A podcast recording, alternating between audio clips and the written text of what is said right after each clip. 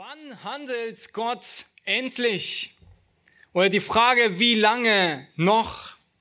Wenn Menschen im Leid stecken oder Tragödien oder ähnliche Situationen erfahren, wo sie erdrückt werden, kommen sie nicht selten zu der Frage, wann und warum lässt Gott diese Dinge zu? Wie lange noch?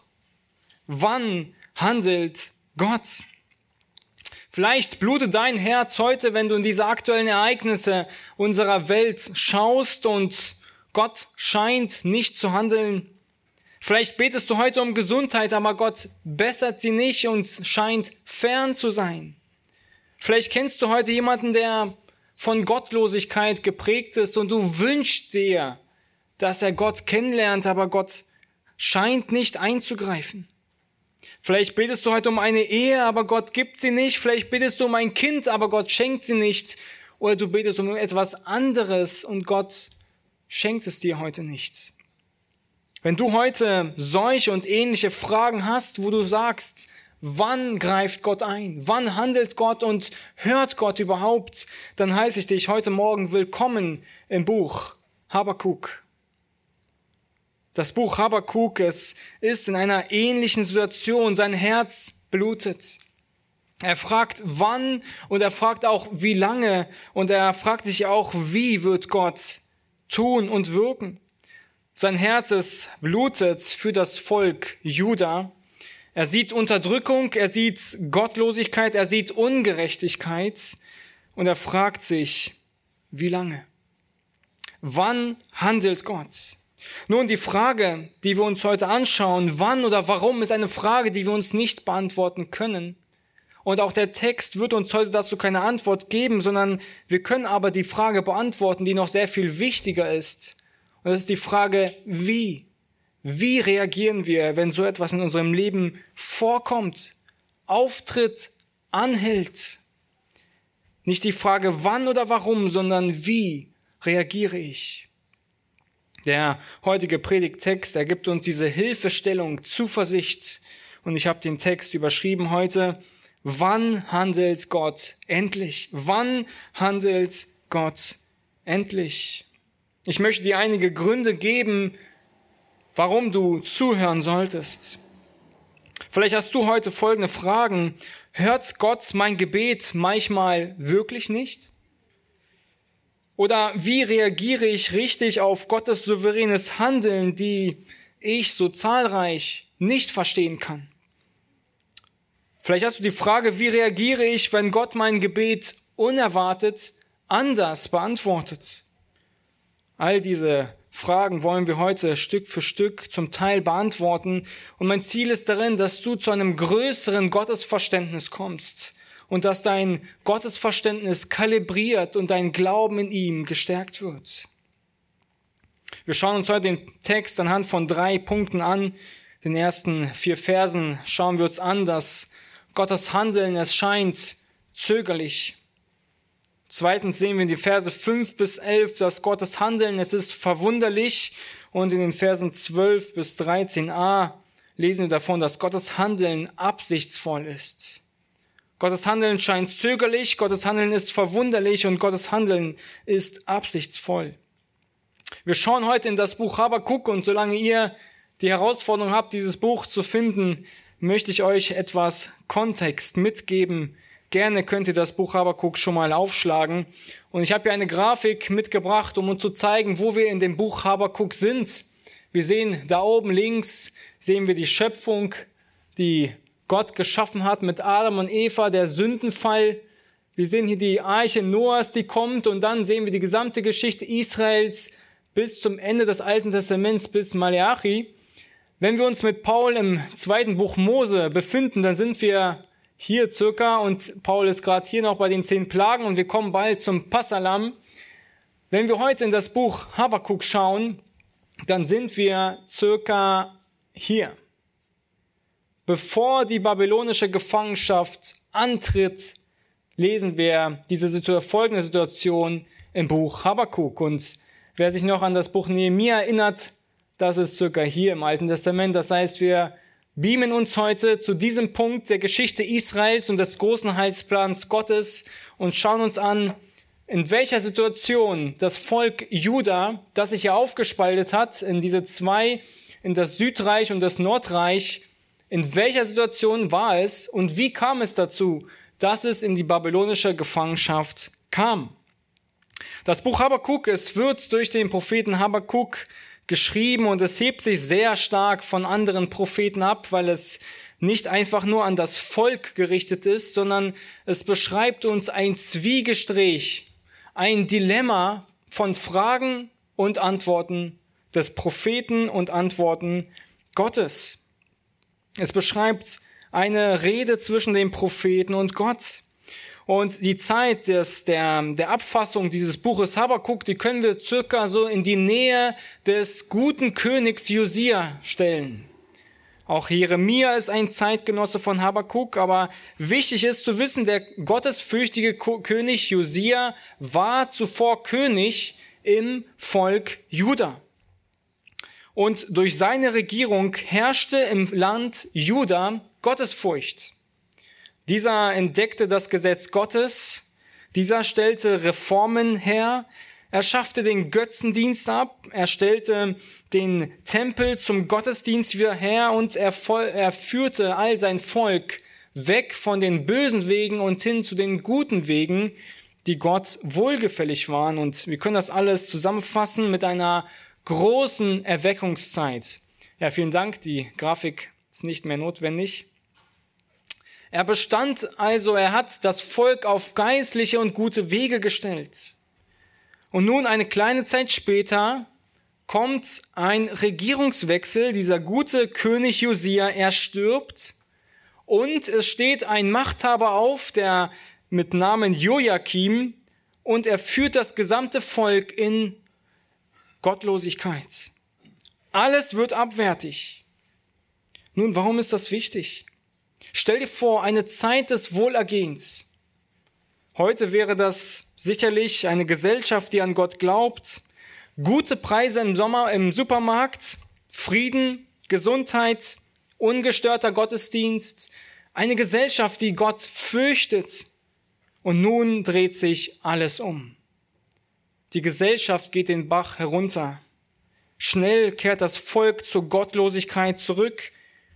Und hier kommen wir genau an dem Punkt, wo Habakkuk ins Spiel kommt. Er sieht die Situation in seinem Volk. Er hat gesehen den Kontrast zwischen einem guten Volk, das Gott fürchtet, und jetzt ein Volk, das Gott ablehnt, das in Ungerechtigkeit und Gesetzlosigkeit lebt. Und so kommen wir zum Habakkuk, die ersten vier Verse, und schauen uns an, was dieser Habakkuk alles in diesem Volk sieht. Welche Situation haben wir im Buch Habakkuk? Habakkuk ab Kapitel 1, Verse 1 bis 4 wollen wir uns zunächst anschauen. Der Ausspruch, den der Prophet Habakkuk geschaut hat. Wie lange, o oh Herr, rufe ich schon, ohne dass du hörst? Ich schreie zu dir wegen des Unrechts, und du hilfst nicht. Warum lässt du mich Bosheit sehen und schaust dem Unheil zu? Bedrückung und Gewalttat werden vor meinen Augen begangen. Es entsteht Streit und Zank erhebt sich. Darum wird das Gesetz kraftlos und das Recht bricht nicht mehr durch, denn der Gottlose bedrängt den Gerechten von allen Seiten. Darum kommt das Urteil verkehrt heraus. In den ersten vier Versen sehen wir, dass Gottes Handeln, es scheint zögerlich. Wir lesen, dass er mit seiner Last vor den Herrn tritt in Vers 1. Habakuk, er beginnt hier in Vers 2 und er sagt, wie lange? und du hörst nicht. Ich schreie und du hilfst nicht. Vers 3 sagt er, warum Bosheit? Und du schaust scheinbar nicht zu. Du tust nichts. Es ist ein wirklich bitteres und schweres Gebet und der Prophet Habakuk, er wendet sich mit dieser Ratlosigkeit an Gott. Er fragt sich, wieso tut Gott all das? Warum lässt er das zu mit seinem erwählten Volk? Habakuk, er hat in den ersten vier Versen, hatte ein subjektives Gottesverständnis. Das heißt, seine Gefühle sagen ihm, Gott handelt nicht. Ich rufe ja und Gott tut nicht. Weil Gott nicht sofort handelt, muss er abwesend sein. Ich glaube, auch du kennst solche Momente in deinem Leben. Du betest und betest, du klagst und bittest. Aber deine Gebete, sie scheinen scheinbar nur bis zur Decke zu reichen und Gott scheint sie nicht zu erhören. Das Leben um dich herum wird dunkler und auch die Zukunft scheint nicht besser zu sein. Gott scheint dich blockiert zu haben. Die Frage ist, zögert Gott wirklich? Hört Gott wirklich nicht? Nun, aber was ist das Problem, das Habakkuk hier ganz konkret hat? Er sieht Ungerechtigkeit. Er hat ein großes Problem vor seinen Augen und wir lesen hier von sieben Begriffen, die die Menschen in Juda definieren. Schaut in Vers 2, da lesen wir von dem Wort Unrecht. Vers 3 sehen wir dann die Worte Bosheit, Unheil oder andere Übersetzungen sagen Verderben. Wir sehen das Wort Bedrückung, Gewalttat und Streit sowie Zank. Diebstahl und äh, Gewalt, das war normal in diesem Volk. Menschen müssen unschuldig leiden. Und der Zeitgenosse Jeremia gibt uns etwas mehr Einblick in die Situation dieses Volkes damals. Also jedem Einzelnen kann ich empfehlen, auch Jeremia zu lesen. Das Volk leugnete ihren Bundesgott. Davon beschreibt Jeremia zum Beispiel. Das Volk, es diente den Götzen. Ehebruch unter den Nächsten, unter den Verwandten, Normalität. Prostitution, Normalität. Dem Götzen Baal auch ihre eigenen Kinder zu opfern, Normalität. Die Priester, die auf Gott eigentlich hinweisen sollten, waren selber dem Götzendienst verfallen. Das war Normalität. Und egal, wo du hinschaust, Schwächere werden von Stärkeren ausgenutzt. Und wir können am Ende hier so ein Fazit stellen, ja, eine Gesellschaft ohne Gott. Und all das, was passiert, es war öffentlich.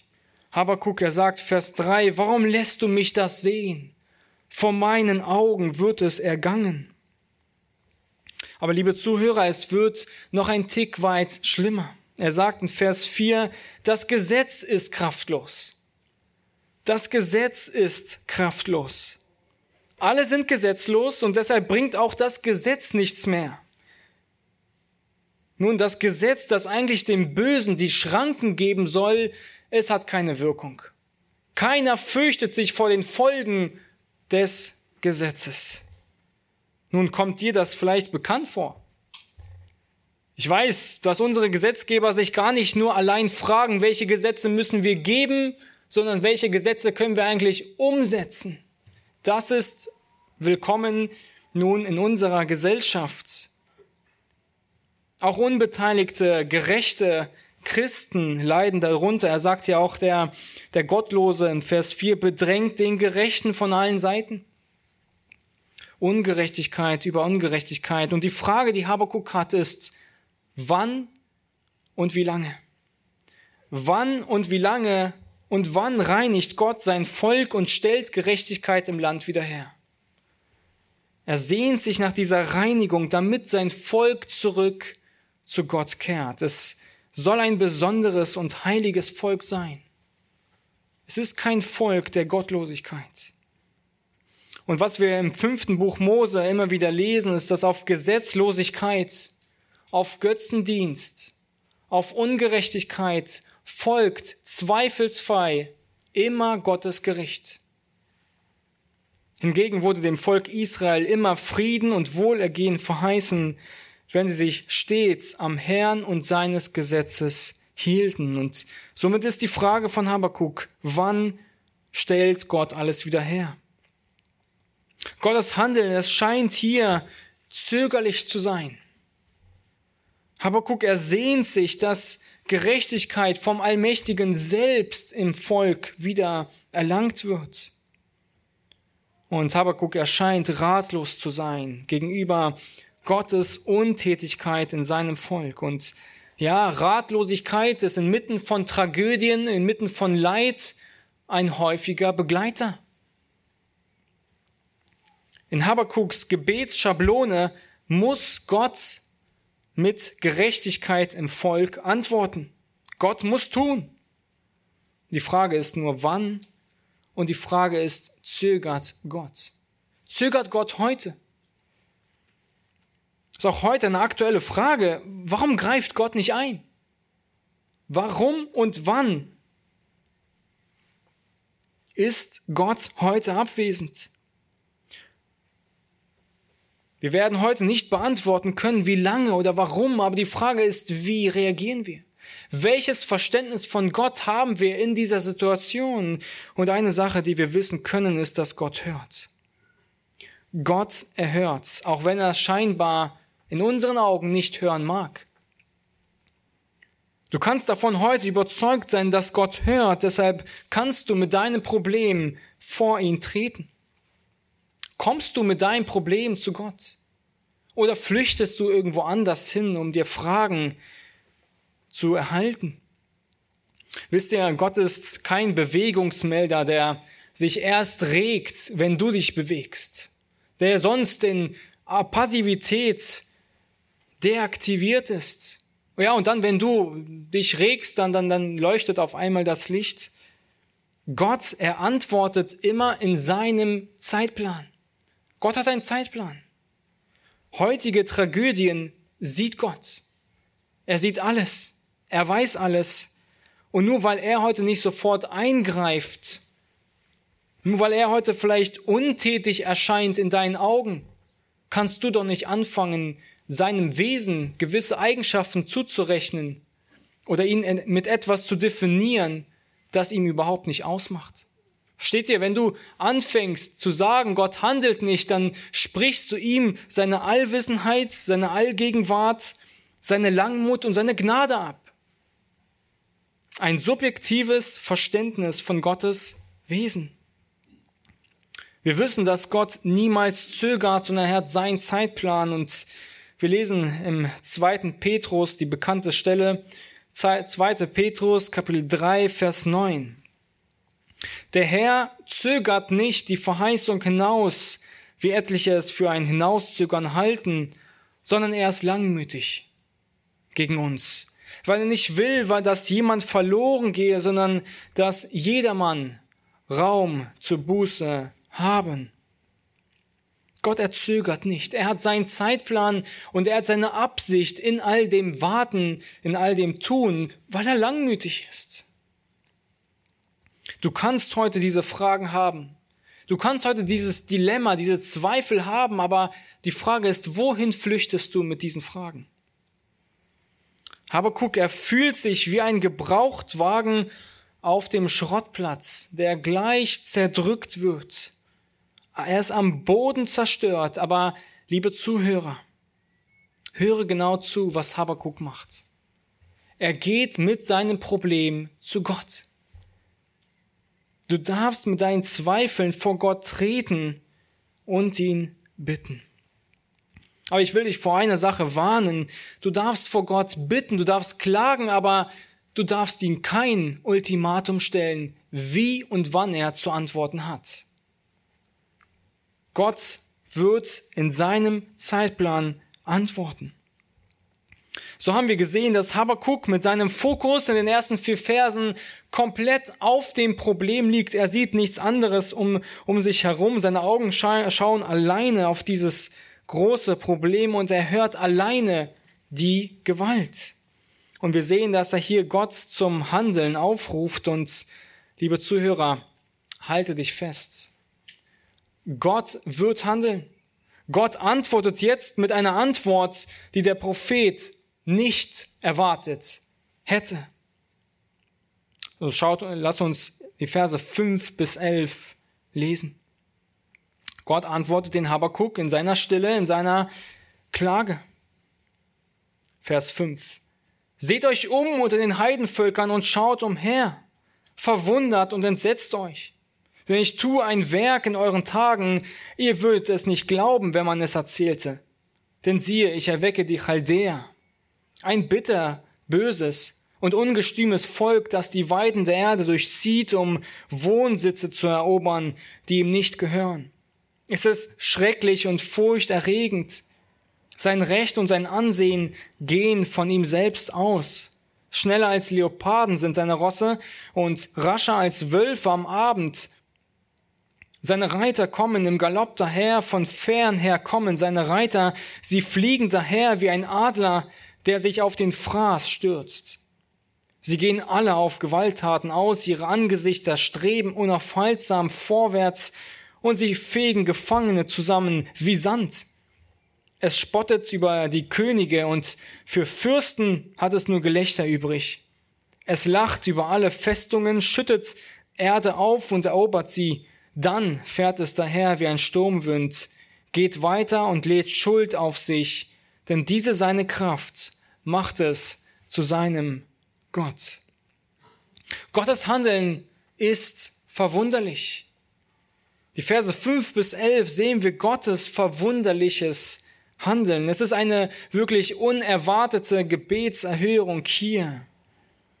Gott erbricht nun das Schweigen. Und er sagt hier in Vers 5, seht euch um. Schaut umher, verwundert euch, entsetzt euch. Liebe Gemeinde, haltet euch fest, wacht auf, schaut euch, schaut euch um. Gott tut etwas Erstaunliches. Und tatsächlich würdest du vielleicht sagen, ja toll, das, das, das wollen wir ja, dass Gott etwas Tolles tut. Aber Gott, er sagt hier etwas Entsetzliches wird er tun. Das ist etwas, das uns nicht so gefällt, etwas, das uns nicht so schmeckt. Gott sagt nichts anderes als hier, Ihr denkt, ich sehe all das nicht? Ihr denkt, ich bin abwesend? Jetzt schaut ihr euch mal um, was ich tun werde. Ihr werdet erstaunen, denn euch steht eine Invasion bevor. Es wird eine öffentliche und erstaunliche Strafe über das Volk Juda ergehen. Das ist ein verwunderliches Handeln. Und was wir hier sehen, ist, dass auf Gewalt des Volkes folgt noch mehr Gewalt. Ein ungerechtes Volk wird durch ein ungerechteres Volk überrannt. Und Gott wird tatsächlich Gerechtigkeit wiederherstellen, wie Habakkuk es gewünscht hat, aber er tut es nicht so, wie Habakkuk es gewünscht oder erwartet hätte. In Habakuks Gebetsschablone passt diese Antwort nicht. Und da wäre er sicherlich in Stille geblieben, als diese Antwort zu hören. Aber Gott, er antwortet Habakuk nicht, wieso er so lange zugeschaut hat. Er antwortet ihm auch nicht, wieso er so eine Art von Gericht ausüben wird. Aber er zeigt ihm auf, dass Ungerechtigkeit gerichtet wird. Dass Gesetzlosigkeit seine Folgen in seinem Volk haben wird. Aber warum? Was ist Gottes Grund und Absicht? Vers 5, damit sich das Volk verwundert. Gottes Handeln ist verwunderlich und auch diejenigen, die es wahrnehmen, verwundern sich darüber. Sie wachen auf. Es ist menschlich nicht verständlich, wie Gott wirkt. Aber Vers 5, damit sie sich umsehen, damit sie aufwachen. Manchmal werden Menschen in dieser Welt auf Gott aufmerksam, wenn gute Dinge passieren. Wenn große Wunder passieren. Gute Dinge. Aber leider in der Regel werden Menschen aufmerksam auf Gott, wenn sie tiefe Ereignisse im Leben treffen. Wenn sie großes Leid betrifft. Vers 6 sagt Gott, ich erwecke. Vers 6 erfahren wir, dass die Chaldäer, die Nachbarn von Juda, sie werden zu den Werkzeugen der Zerstörung sein. Obwohl sie selbst ungerecht handeln, werden sie zum Werkzeug von Gottes Gericht und werden diese Ungerechtigkeit Israels bestrafen. Und die Verse 7 bis 11 sehen wir nichts anderes als die Beschreibung dieses Militärs, dieses Volkes, das dieses Volk Juda überrennen wird. Und wir sehen deren Charakter und deren Stärke als ein bitteres und übereiltes Volk. Es ist grausam und wild und das, was sie alles tun, das tun sie mit Gewalt und Grimm. Sie haben keine Barmherzigkeit. Sie sind stark und schrecklich. Wir lesen in anderen Bibelbüchern, die in der gleichen Zeit geschrieben sind, dass sie die Stadt belagern werden. Sie werden Gefangene wegschleppen und das gesamte Volk in die Gefangenschaft führen. Sie werden den, das ganze Land in einem Blitztempo einnehmen. In Vers 8 und 9 lesen wir, dass sie so schnell sind wie, wie Raubtiere. Sie werden nämlich mit drei Raubtieren verglichen. Sie sind schnell und gewaltsam. Ihre Pferde, sie, Pferde sind schneller als Leoparden und sie sind wilder als hungrige Wölfe am Abend. Und die Frage ist, bist du erschrocken über so eine Art von Gericht? Dann ist das genau die Reaktion, die Gott hier beabsichtigt, die Gott beabsichtigt mit diesem Gericht. Gottes Gericht und Gottes Wege, sie sind unausforschlich. Sie sind menschlich nicht greifbar. Und die Frage, die sich hier stellt, ist nun, tut Gott etwas Ungerechtes? Nein. Die Chaldäer, sie waren zuvor boshaft. Sie waren zuvor bereits boshaft und gottlos. Aber Gott erweckt sie so viel wie er löst die Zügel, er lässt sie einfach machen, er lässt sie los. Sie selbst ziehen in den Krieg. Nicht Gott, der irgendetwas dort aktiv beabsichtigt oder aktiv Böses tut, sondern Gott, er lässt manchmal Bosheit ungehindert zu. All das in der vollkommenen Verantwortung des Menschen. Alles in dem Wissen, dass der Mensch, der ist vollkommen selbstverantwortlich, weil er sich selbst für diesen Weg entscheidet. Und es gibt manchmal Zeiten, wo Gott Boshaftigkeit in Grenzen hält, wo seine Gnade um diese Boshaftigkeit hält und manchmal lässt er sie einfach ungehindert laufen. Gott erlässt dieses Volk hier tun, um zu höheren Zielen zu gelangen. Gott erlässt gewisse Dinge seinen unbändigen Lauf, um zu höheren Zielen in seinem souveränen Heils- und Weltplan zu gelangen. Und das, was wir hier sehen in Habakkuk, das ist ein Schnipsel von vielen Ereignissen in Gottes großen Welt- und Heilsplan. Wenn wir heute in diese Welt hineinschauen, dann sehen wir immer wieder nur Schnipsel. Wir wissen nicht, wie wir diese Sachen zuordnen können, aber Gott sieht das gesamte Bild. Wir sehen ganz oft nur ein Schnipsel, ein Mosaikstück, aber Gott hat dies das gesamte Bild vor Augen. Und wir können diesen Schnipsel nicht zuordnen, aber Gott weiß, wo er hingehört. Er weiß, was mit diesen Dingen erreicht wird und was er dadurch erwirken kann. Kriege, Seuchen, Leid, Ungerechtigkeit, das sind alles Puzzleteile in Gottes souveränen, unausforschlichen Plan. Und wir haben heute, das Einzige, was wir haben, sind diese Randstücke von so einem Puzzlebild. Ihr kennt das, man fängt an mit dem Rand und dann tastet man sich vor in die Mitte. Und das, was wir in diesem Weltplan, in dieser Welt sehen, sind immer nur den Rand. Wir wissen, dass Gott, um es kurz zusammenzufassen, dass Gott ein Rettungsangebot durch Christus geschaffen hat. Und das Zweite, was wir wissen, dass er die Welt irgendwann mal vollkommen richten wird. All das, was zwischendurch passiert, das kann sein, dass es Gott dafür gebraucht hat. Manchmal wissen wir es eher, aber manchmal haben wir dazu keine Antwort. In Ewigkeit können wir vielleicht dazu mehr wissen. Das heißt, all das, was passiert, ist in Gottes Händen. Gott benutzt diese Dinge. Und Gott hat das gesamte Puzzlebild vor Augen, wovon wir ganz oft Puzzlestücke in der Hand haben, wo wir sagen, das kann hier überhaupt nicht reinpassen.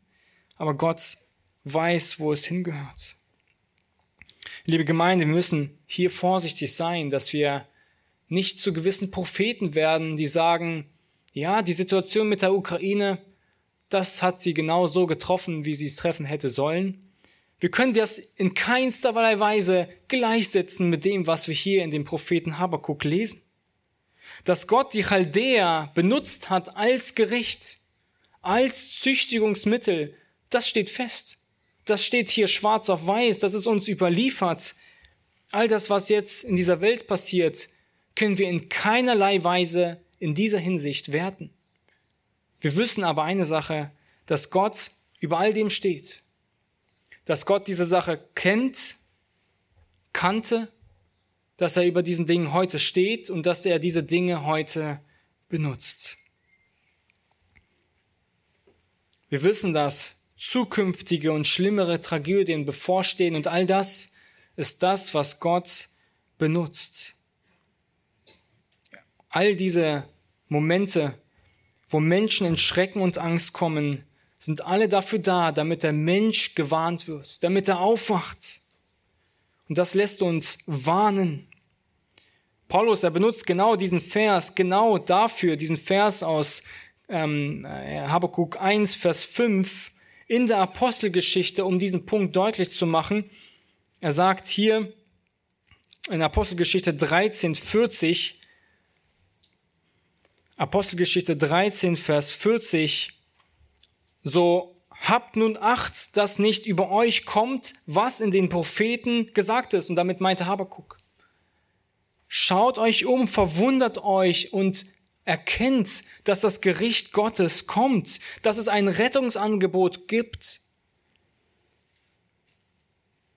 All das geschieht, damit wir uns verwundern und auf Gott hinlenken.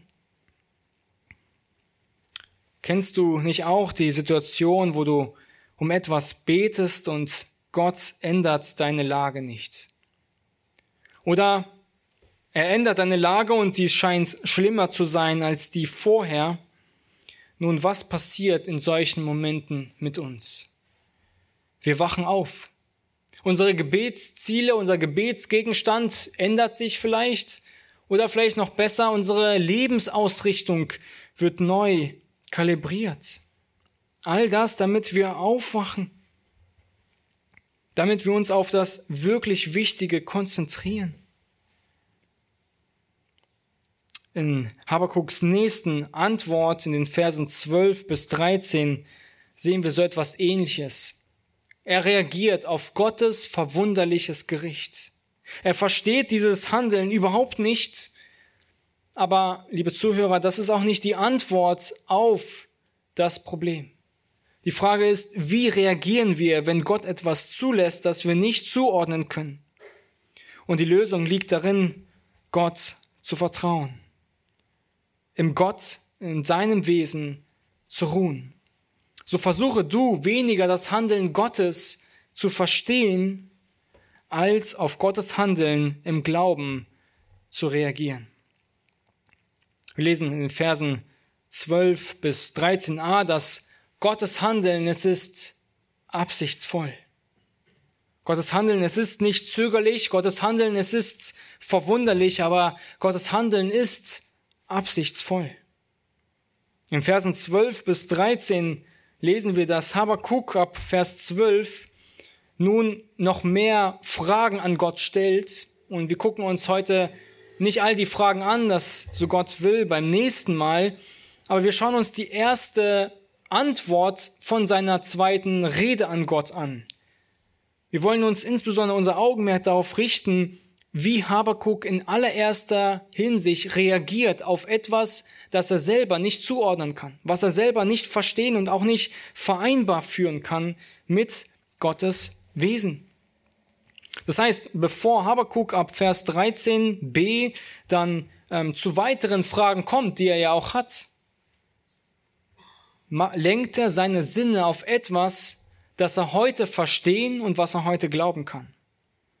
Das heißt, wenn wir in den ersten vier Versen in Habakuk 1, 1 bis 4 gesehen haben, dass Habakuk ein subjektives Gottesverständnis hat, dass seine Gefühle ihm sagten, dass Gott fern sei, dann sehen wir jetzt in Habakkuk die Verse 12 bis 13, dass er zu einem objektiven Gottesverständnis kommt. Und er seine Sinne darauf richtet, das heißt Tatsachen, die unabhängig sind, wie ich mich heute fühle und wie ich heute scheinbar denke. Egal wie ratlos du bist, Konzentriere dich auf das, was du von Gott bereits weißt. So lesen wir Verse 12 bis 13. Bist du, o oh Herr, nicht von Urzeiten her, mein Gott, mein Heiliger? Wir werden nicht sterben. Herr, zum Gericht hast du ihn eingesetzt und zur Züchtigung hast du, o oh Fels, ihn bestimmt. Deine Augen sind so rein, dass sie das Böse nicht anschauen können. Du kannst dem Unheil nicht zuschauen. Habakuk, er antwortet nicht einfach mit einer weiteren Klage, sondern er drückt hier Zuversicht aus. Er klettert auf das Problem und er schaut auf einen noch viel, viel größeren Gott über diesem Problem. Die größte Schwierigkeit bei schweren Tragödien und Leid ist weg vom Problem und hin zu Gott zu schauen. Und das ist am Ende auch die Lektion, die wir zu lernen haben.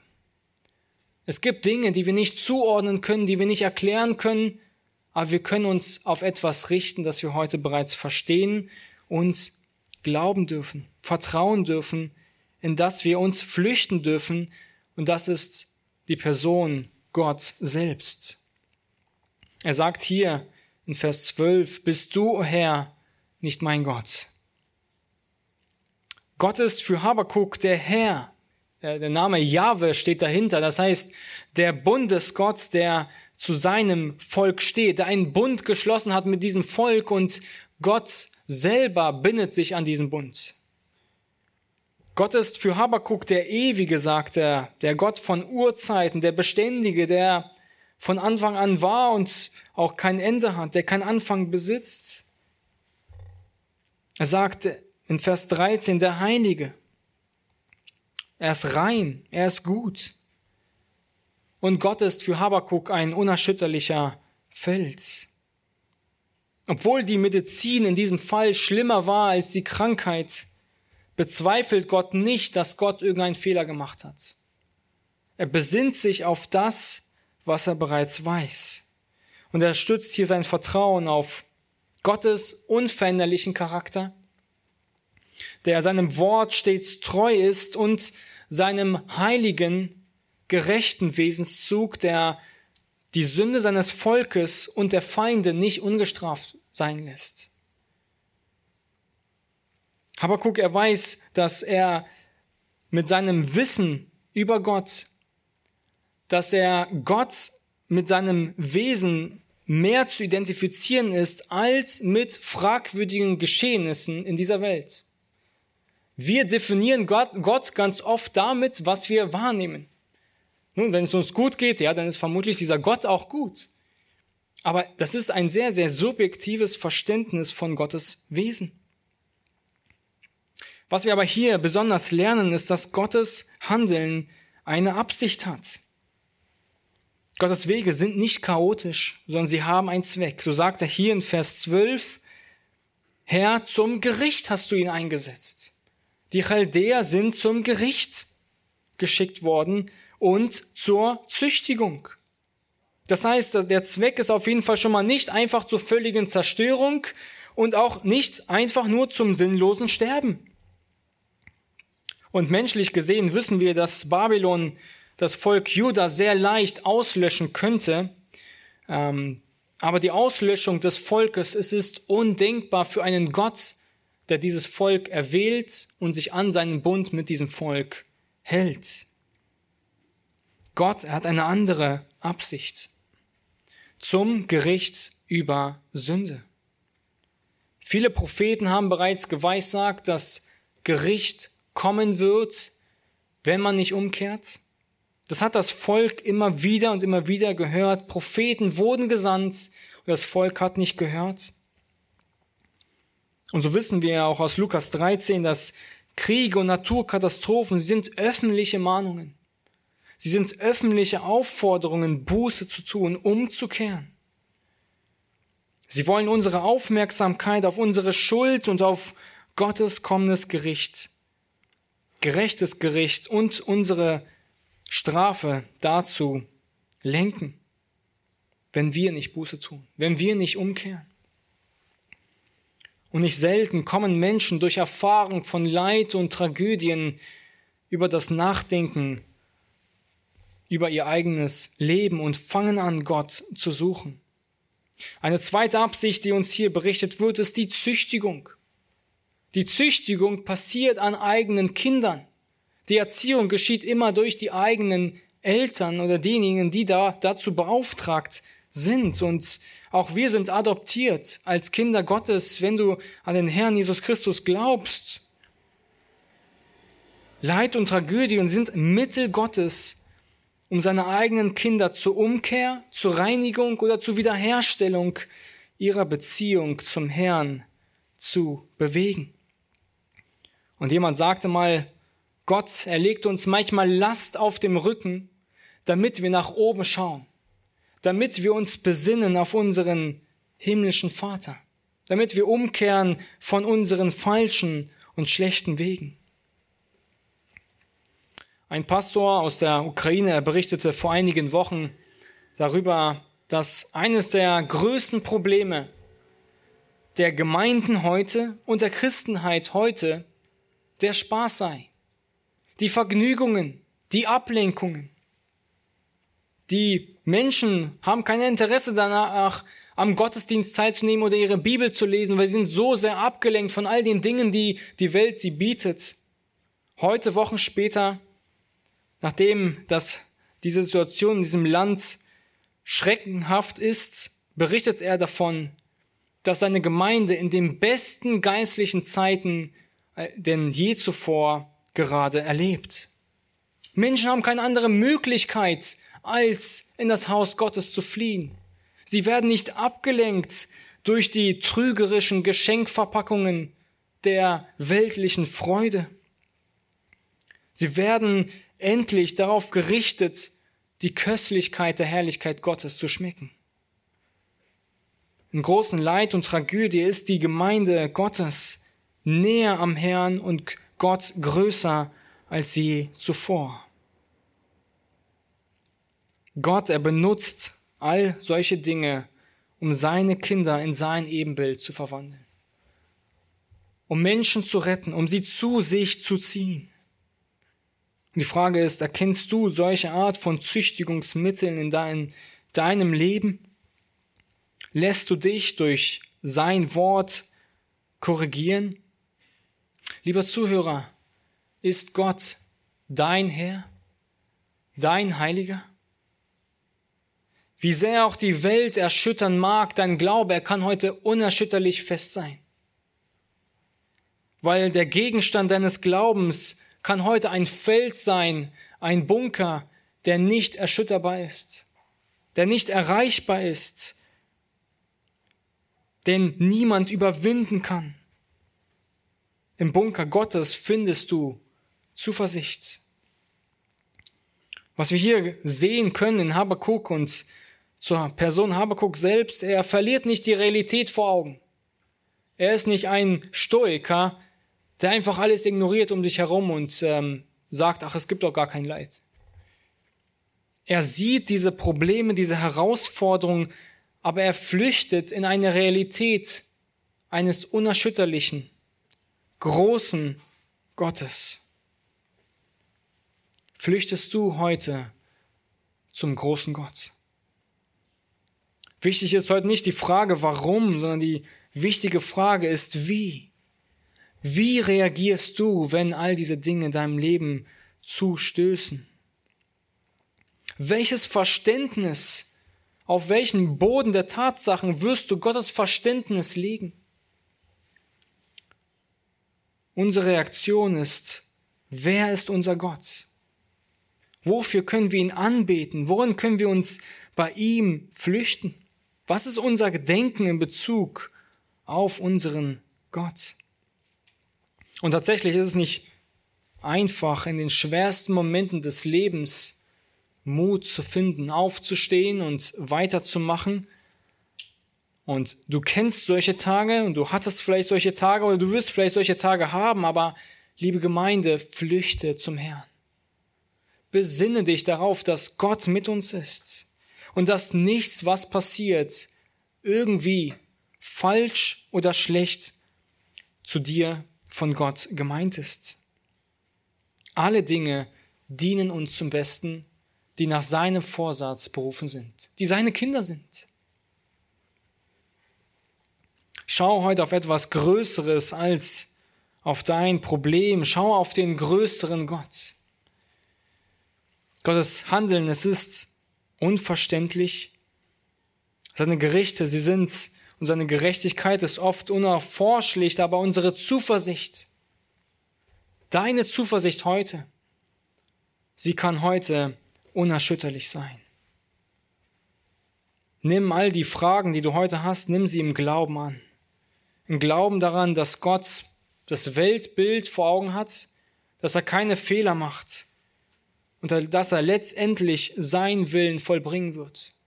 Wir haben heute nicht mehrere Regierungen in dieser Welt. Die einzig große Regierung, die heute besteht, ist die Weltregierung Gottes, der über all dem steht. Und alle anderen, die heute regieren, das sind alles Regierungen, die auf Zeit gesetzt sind. Die heute hier Gerechtigkeit erwirken sollen, aber die nicht für immer bestehen werden. Gott war immer und er wird auch für immer über dieser Welt und über dieses Leben regieren. Das heißt, wir können heute an diesen Gott glauben, uns an diesen Gott festhalten. Was konnten wir heute lernen? Gott, er scheint manchmal zu zögern. Gott scheint in gewissen Momenten nicht zu hören, aber Gott zögert nicht. Gott, er hat seinen Zeitplan und seine Zeitrangfolge, wann er eingreift dann sahen wir, dass Gott verwunderlich handelt und die Frage ist, was tat Habakuk? Er kommt wieder zu Gott. Er kommt wieder zurück zu Gott. Er hat Fragen an Gott. Gott tut etwas, was er nicht versteht und er kommt wieder zu Gott. Auch wenn die Antwort ihm nicht in seine Schablone passten, er kommt zurück mit Gott und er erinnert sich zuerst mal daran, was er heute im Glauben verstehen und annehmen kann. Das heißt, egal welche Umstände du in deinem Leben heute gekennzeichnet sind, du kannst heute Zuversicht haben, du kannst ein Fels haben, eine sichere Burg, eine Konstante, eine tatsächliche Sicherheit. Gott, er verfolgt mit allem, was er tut, Ziele, die über deinem Verständnis sind. Wir können heute sehen, dass Ungerechtigkeit seines Volkes gesehen war und dass Gott diese Ungerechtigkeit vom Volk Juda gerichtet hat und dass Gott sie dazu und dadurch gezüchtigt und auch gerichtet hat und sie somit auch immer wieder zur Wiederherstellung der Beziehung geführt hat. Ja, Gottes Handeln, das scheint uns verwunderlich, aber Gottes Handeln ist absichtsvoll und egal bei welchem Warum du heute bist, flüchte heute zu dem, wie? Wie reagiere ich? Und zu wem? Wohin kann ich heute gehen? So lasst uns gemeinsam aufstehen und wir beten. Ich schließe mit uns ab. Wer gerne von euch Gott etwas sagen möchte, kann es gerne tun und ich würde abschließen. Großer Gott, wir kommen zu dir. Bist du, o oh Herr, nicht unser Gott von Urzeiten her? Herr, bist du nicht unser Heiliger?